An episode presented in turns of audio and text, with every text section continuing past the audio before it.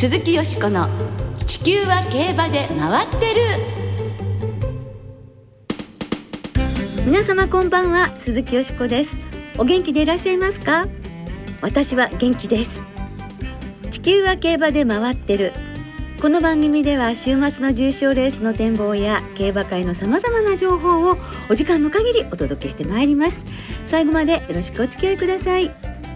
今日ご一緒してくださるのは小林正美アナウンサーです。こんばんは小林です。はいよろしくお願いいたします。お願いします。先週からね本格的な夏競馬がスタートいたしました小林さんは函館で実況されていましたが久々の北海道いかがでしたか？はい。函館は土曜日はどんよりとしていたんですが、ええ、日曜日はあの晴れて、ええ。気温も上がりまして爽やかでした。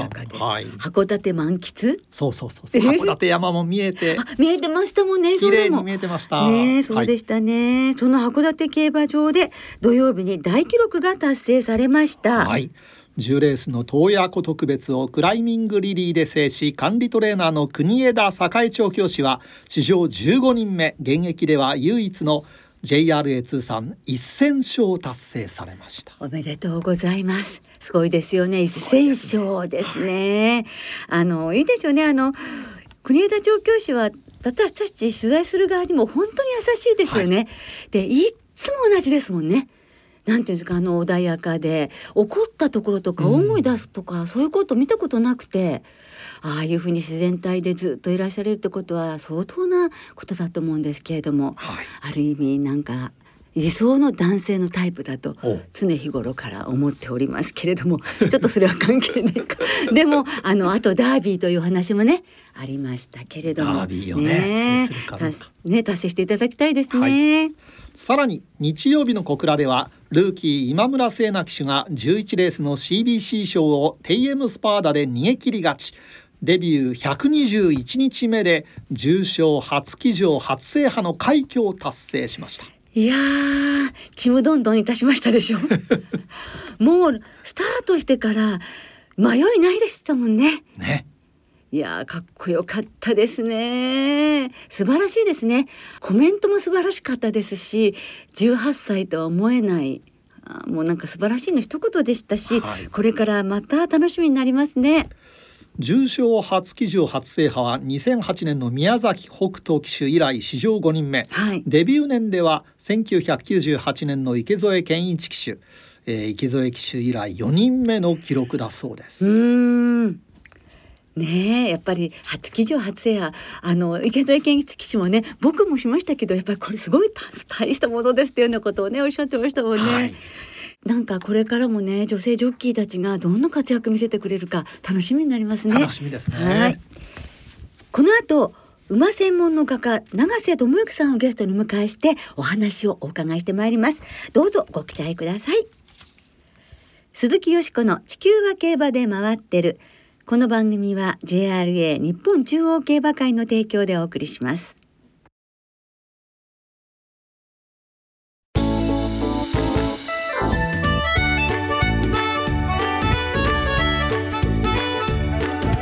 鈴木よしこの地球は競馬で回ってる。馬専門の画家永瀬智之さんに伺う作品への思い。今週来週と2週にわたり馬を専門に描いていらっしゃいます画家永瀬智之さんをスタジオにお迎えしてお送りいたします。永瀬さんには2017年の10月にも番組にご出演いただいていて今回が2回目のご登場となります。私も初めて永さんの絵を見た時にですね、はい、写真家って思っちゃったんですよ、えー、でも肖像画だから絵だよなってびっくりしたんですよね。ねもっと丁寧に描かれていらっしゃいます、ね。はい、そこに馬が実物の馬がいるかのような、はい、本当です、ね、感じを受けました。はい。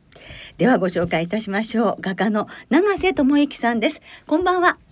こんばんは。よろしくお願いします。よろしくお願いいたします。お忙しい中、スタジオにお越しいただきましてありがとうございます。いえいえ、とんでもないです。なんか今はあのちょっとその馬の近くでお暮らしになってるそうじゃないですか、ね。そうですね。あの東京のアトリエがちょっとね、あの出なくちゃいけなくなって、今ちょっといろいろ探してはいるんですけども、あの山梨の地域馬の町と言われているところがあって、そのあたりでね、えー最終的に、えー馬と生活ができるような環境を作れたらと思ってます。ねすごいですね。やはりこう近くでもうさらにもっと細かく馬を観察されて 描こうということでいらっしゃいますもんね。そうですね。まあそばにいたらやっぱりいろいろまた感じることも違うと思いますし、はい。違う世界が見えてくるかもしれないじゃないですか。だからそういう部分でやっぱりまあ一つの夢ですけども、そういう環境を作ってあと多くの人多くというか人に来ていただいてねまた馬の良さっていうのも伝えられたらとは思ってます。ああなるほど。あの私もね永瀬さんに初めてお会いした頃に絵をいただいたんですね。はい子馬の絵なんですけれども、それを玄関に飾って、やっぱりね子馬なんですけど可愛らしいんですけど、やっぱり永瀬さんのね愛情がやっぱり込められているので、つい声かけたくなっちゃって、いつも行ってきますとかただいまとか あのはいお友達みたいに一番嬉しいことなんですよね本当に。はい。いやこちらこそありがとうございます。とんでもないですもう今週来週と2週にわたり作品への思い、はい現在 JRA 競馬博物館で開催されている永瀬智之展肖像画に生きる永遠の名馬たちなどについて伺ってまいりますのでどうぞよろしくお願いいたします。よろしくお願いします。はい、では永瀬智之さんの経歴を簡単にご紹介いたします永瀬さんは1961年福岡県生まれ1979年に同志社大学へ入学しラグビー部で史上初大学選手権3連覇達成の一員として活躍されましたラガーマン。だがま卒業後イラストレーターを経て1998年画家へと転身。競走馬をモチーフに作品を描き続けていらっしゃいます。2014年には JRA60 周年記念サラブレッドの美しさ絵画コンテストで金賞を受賞。JRA 競馬博物館競馬の殿堂のために2019年にはロードカナロアそして昨年2021年には北サンブラックの肖像画を描いていらっしゃいます。はい。この競馬の殿堂のあの肖像画ですけれども、はい。お書きになられて、はい。そのロードカナロアが初めて初めてですね。はいそれが書くって決まった時はどういうお気持ちでしたか？あのまあ描き始めて26今年で26年経つんですけどまあまあ20年ぐらい前からずっとやっぱり検証馬を描きたいっていうのは自分の一つの大きな夢だったんでやはり夢でしたか？はい、あのやはりただまあなかなかねあのやっぱり難しい部分もたこういろいろあってうんどうかなっていう部分がでも本当にここ数年いろんな方がサポートしていただいてやっぱりあの画家ってこう一人っていうイメージあるんですけどもやっぱりチームとしてこうサポートしてそのチームで成し得たことで僕自身すごく夢が叶ったことは嬉しかったです。やはり競馬会があの決めるわけですよね。こういろんな画家の方を。そうですね。ね、はい。ご覧になって、はい。あ今回はこの方にしようねということですもんね。はい。はい。どういうところが決定打だったっていうか、そういうのは何かお聞きになったことあるんですか？えーまああのある方の言葉お言葉ですけども、はい。えーあるべきものがあるべきところにという。僕はその言葉ですごく、今もそうですけども、ええ。励まされてるというか、だからあるべきとものがあるべきところに収まるんだよっていうのが、はあ、収まってましたよ。本当に。もう永瀬智之さんの世界としてあの先ほど小林さんがおっしゃった通り、はい。本当にもう写真のようでもあるし、はい。あのい生き生きとつやつやとはい。描かれていて、はい。もう永瀬さんの作品は全てそうなんですけれど、はい。こうふっとねこう皮膚に触りたいとか、うん筋肉のところをどんな感じかなとか 触ってみたくなるようなね手をさこう手を差し伸べたくなるようなそういう絵なので肖像画というのには本当にそのものですね。そうですねあのまあ競馬っていうのは激しく動いてるスポーツのねシーンが多いんですけども僕の場合割とまあ立ち姿にもあの当然検証バーでこだわってきたんですけどもやっぱりこう性の中の銅、えー静かなんだけどもぬくもりや息遣いやえーそういうものを感じて生きてるというこうものを感じてもらえる作品が描きたいってずっと思ってたんでそういう部分をこう感じ取っていただけてるっていうのはすごく嬉しいことです。あの性の中の銅とおっしゃられましたけれども、はい。研修話を描く際に普段とは違う、はい。特に気を使った点は何かありますでしょうか？検証馬のサイズっていうのは馬を例えば20分の1ぐらいに縮小するんですよね。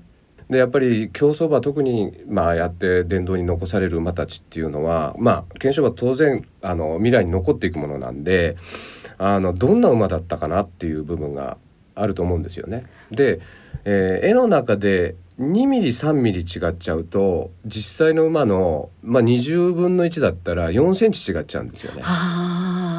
あで4センチ違うっていうことはもうかなりおかしくなおかしいというか馬と違う実際の実馬と違ってしまうという。あ 例えばお腹のところにしても友にしても。そうです。だから、えー、ともっと言うとつなぎの角度であったりとか、ひずめの薄さとか、そういう部分に関しても本当に2ミリ3ミリの世界で気をつけて描かないとあのやっぱり残せないなという思いがすごくこう神経質になるぐらい。すごい。あのもちろんその20分の1に縮小されたねお手本があるわけじゃないので、そのもうロードカナラは北サンブラックを はい。永瀬さんの中でギューって20分の1にするわけですもんね。ね。よっぽどこう馬のことが頭に入ってないと、そういう細かい作業はできませんね。そうですね。まああの当然あのやっぱり僕はカナロアにししても北さんブラックにしても会いには行ってますけども、まあ、その多くの時間を費やせることではないのでまああやっぱりスタッフの方とか、はい。そういう方のお話も当然聞きますしこれはまあ検証馬だけではなくっていろいろか、まあ、今まで、あの描き残してきた馬の例えば、えー牧場の人だったりとかオーナーであったりとか調教師さんであったりとかやっぱり側面と側面っていうのかな？いろんな角度から見たお話を聞いて初めて一つの絵が出来上がると思うんで、やっぱりそういうそれが肉になり骨になりっていう血になりっていう風になっていくと思うんです。ねえ、まあ、コロナ禍ということもありましてね、はいあの会いに行くっていうこともなかそうなか自由にはできなかったわけですよね。そういった点のご苦労もありましたか？ね、永瀬さんはもう本当馬に会ってうん描くっていうことをもう信条としてらっしゃるので、はい影響があったのではと思うのですが。当然例えば作品の発表とかもやっぱり自粛しなくちゃいけない状態だったのでまあ皆さんね本当にコロナでいろいろあの環境が変わってしまったりとかあの大変な方も多いとは思われるんですけどもあのまあ正直言うと厳しい2年間だったかなと思ってます。現在開催中のこの永瀬智之展肖像画に生きる永遠の名馬たちも2020年に予定されていたものがはい2年延期されてしまったわけですそうですね。あの最初20年に、えーお話しいただいて、えーまあ本当に20年一番コロナがね、やっぱりどうなるかわからないじ時期だったので、まあじゃあ来年ねっていうことだったんですけどやっぱりその来年も 厳しくって、ええ。まあもうこれはもう本当に正直言って無理かなっていうね僕の中では、んはいありました。あでも今年4月からのはい。開催が決まりました。どんな気持ちでしたか？あのこれもね本当にそういう縁があるのか。はい。あのじゃあ20年にやってたらとか、はい。ええ。21年にやってたらってなるとまああのこれちょっとさっきの話を言っちゃってもいいんでしょうかね。はいもちろんですああの、はいまあ今回その今年やったことによってまあ一番最初は20年の場合はだと,、えー、と2回の展示だけで。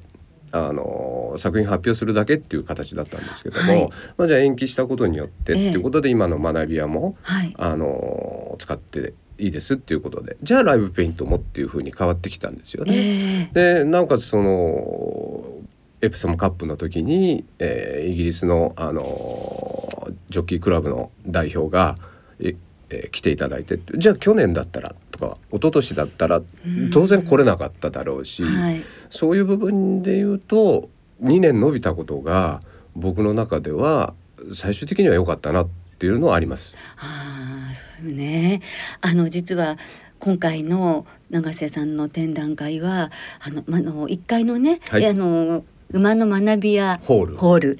を使って、はい。あの永瀬さんが実際にライブで絵をお描きになるっていうこともなさってるんですよ。はい。はい、お客様の前で。ですけど学んでらっしゃる方は特に永瀬さんがどのように馬を上げてらっしゃるかっていうのをその見ることができるっていう。でもそれも今年だからできたっていうことなんですね。はい。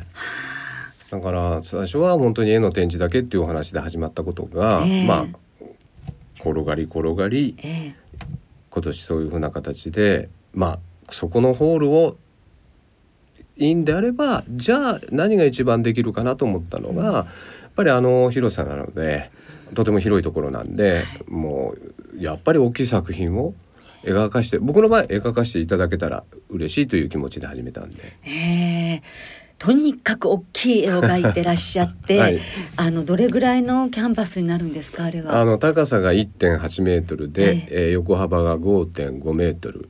でまあ、えー普通の油絵のサイズでいうと600号600号あって、普通皆さんチャレンジする大きさなんですか？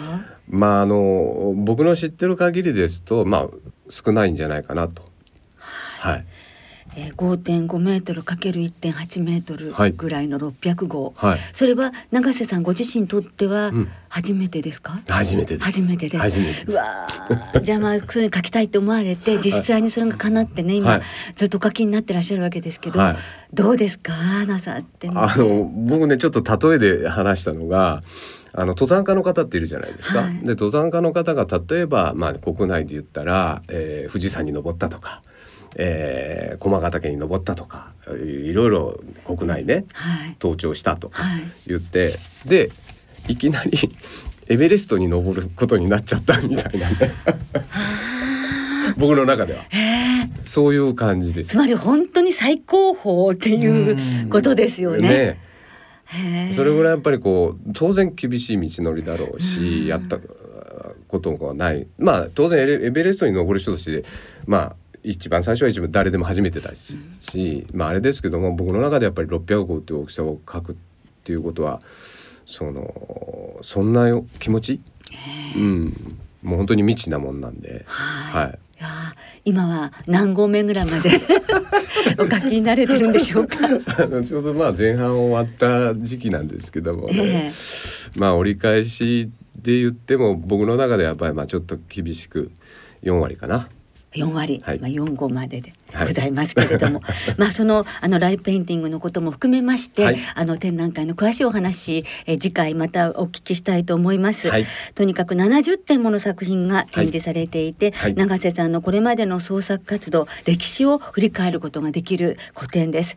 ラグビーでご活躍だった時のご様子なんかもね 展示されてちょっと あーとかあのへーって思ったりもしますのでね、すごい楽しいですよ。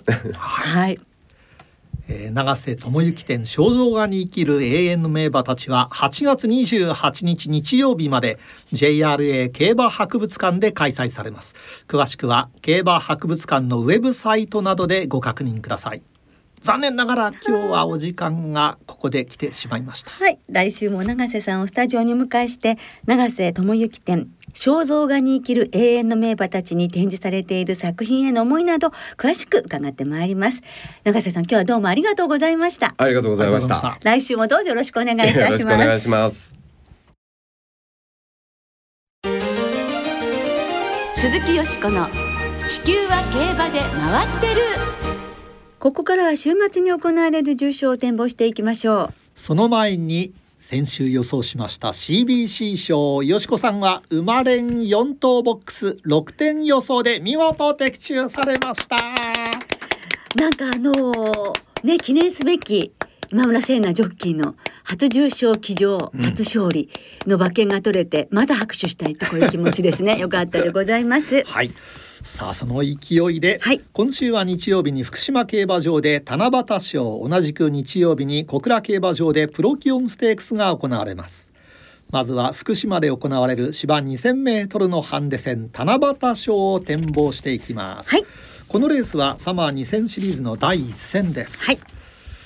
えー過去10年ちょっとデータをご紹介しますと、はいハンデ戦で穴馬の構想が非常に多いレース非です。常に多い。はい、はい所属を見ると関西馬やや優勢で穴馬も関西馬が多いということです。はい。そしてハンデは前走から斤量が増えた馬の構想確率が高めということで増えた馬の方が構想。それ不思議ですね。はい、えーそして前走はですね前走人気は不問負けた馬の巻き返しがとても多いということですからはい。はい斤量が増えたって湘ナンバルディとそれからフォルコメンの2頭しかあそれからアンティシペイトが増えてますね。はいはあ。さあ熱い福島福島どんな見解をよしこさんお持ちでしょうか？はい、私は4頭に絞りました。まずヒートオンビートですね。あの宝塚記念残念ながら除外になっちゃったというところとそれからアンティシペイト前走が鮮やかな勝利でした。まあこれ斤量重くなってます。がヴァンケドミンゴ。本当にね、あの福島が得意です。そしてヒュミドールということで3番6番11番15番4頭までボックスにします。はい小林さんは？はい、えーまあ、昨年2着になりましたが、もう一度内枠2番ロザムールの逃げ残りに期待したいと思います丸田恭介騎手ね、はい。調子いいですもんね。さあ続いて今年は小倉競馬場で距離も1700メートルに変更して行われます。ダートの G3 プロキオンステークスを展望します、はい。さあプロキオンステークスはいかがでしょうか？はい、私は大外8枠16番のラーグムですね。前走ダートで初勝利挙げまして、さあこの重賞でどうかということで、相手もサンライズウルフ4歳馬2頭ですね。まあゾロ目ですね。88七夕賞のゾロ目はこちらにということで。4歳馬2頭それにゲンパチルシファーを加えまして12番15番16番3頭のマレンボックスです。はい。はい。小林さんは？12番ゲンパチルシファー、はい。川田騎手に期待したいと思います。ねえリーディング独走でございます、さあそれではリスナーの皆さんからいただきました予想をご紹介いたします、はい。あゆっちさん私は7月11日月曜日に29歳になります、はい7番とおめでとうございます。11番の馬が来てほしいです。七夕賞は本命レッドジェネシス。他に推しの馬はヒートオンビート。プロキオンステークスはサンライズノバが本命です。三宮の独身貴族さん、えー、七夕賞はヒートオンビートを本命にして相手は穴狙いで手広く。プロキオンステークスはサンライズウルスから勝負。願いが叶いますように平成生まれのヤブくんさん。七夕賞は先週ご出演の小檜山調教師の愛に応えよ原祐介トーラスジェミニとあります。はい。プロキオンステークスはまだ諦めません。横山家安田正吾厩舎のサンライズウルス単勝ということです。はい。そして大ゴルシヤクルトワッショイさん。七夕賞は時々大波乱があります、えー、美穂ではヒュミドールアンティシペイトフォルコメン立東ではヒートオンビートエヒトバンケドミンゴ、えー、調教の動きが良かった馬を狙いたいということですプロキオンステークスは復権をかけるサンライズノバとありますはいはい、えー、他にもたくさんの方からいただいていますがはい、どうもありがとうございます。はいご紹介しきれませんねねご紹介しきれなくて申し訳ありません。すいませんたくさんのご予想をお寄せいただきありがとうございました。はい。なおこの番組は金曜日のお昼過ぎに収録しています。その後発表されました出走取り消し機種変更などについては JRA のウェブサイトなどでご確認ください。また重症予想は番組ウェブサイトのメール送信フォームから金曜日の正午までにお送りください。はい、お願いいたします。来週は函館記念。函館2歳ステークス早いですねの展望を中心にお届けいたしますお聞きの皆さんの予想ぜひ教えてくださいねお待ちしています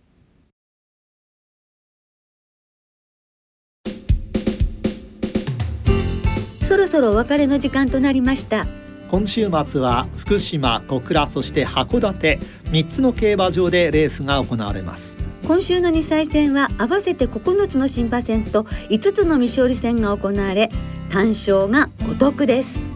JRA の2歳戦全競馬場全レースの単勝を対象に通常の払い戻し金に売上の5%相当額が上乗せされ払い戻しされます、今週注目されている2歳馬はよしこさんどうでしょうか？はい。日曜日小倉5レース芝 1800m に登場するシリンガバルガリスですね男馬ですがラッキーライラックの前提ですおーね注目していますはい今週も福島小倉函館3つの競馬場ともに事前に指定席あるいは入場券をネット予約された方がご入場いただけます事前予約なしで入場できる当日現金発売入場券も発売されます。詳しくは JRA のウェブサイトなどでご確認ください。そして今週末は日本のキングエルメスがイギリスのニューマーケット競馬場で行われる G1 ジュライカップに出走します。2000年にアグネスワールドが武豊騎手を背に優勝したレースで直線コース6ハロンで行われますスタート予定時刻は現地土曜日の午後4時25分、日本時間日付変わって日曜日午前0時25分となっています。はい。相手も強そうですけれどもね22年ぶり日本馬 V っていうシーン期待したいですね、はい、JRA の馬券発売は実実施されませんがキングエルメスの活躍を期待いたしましょう。では週末の競馬存分にお楽しみくださいお相手は鈴木よしこと。小林正美でした。また来週元気にお耳にかかりましょう。鈴木よしこの地球は競馬で回ってる。この番組は JRA 日本中央競馬会の提供でお送りしました。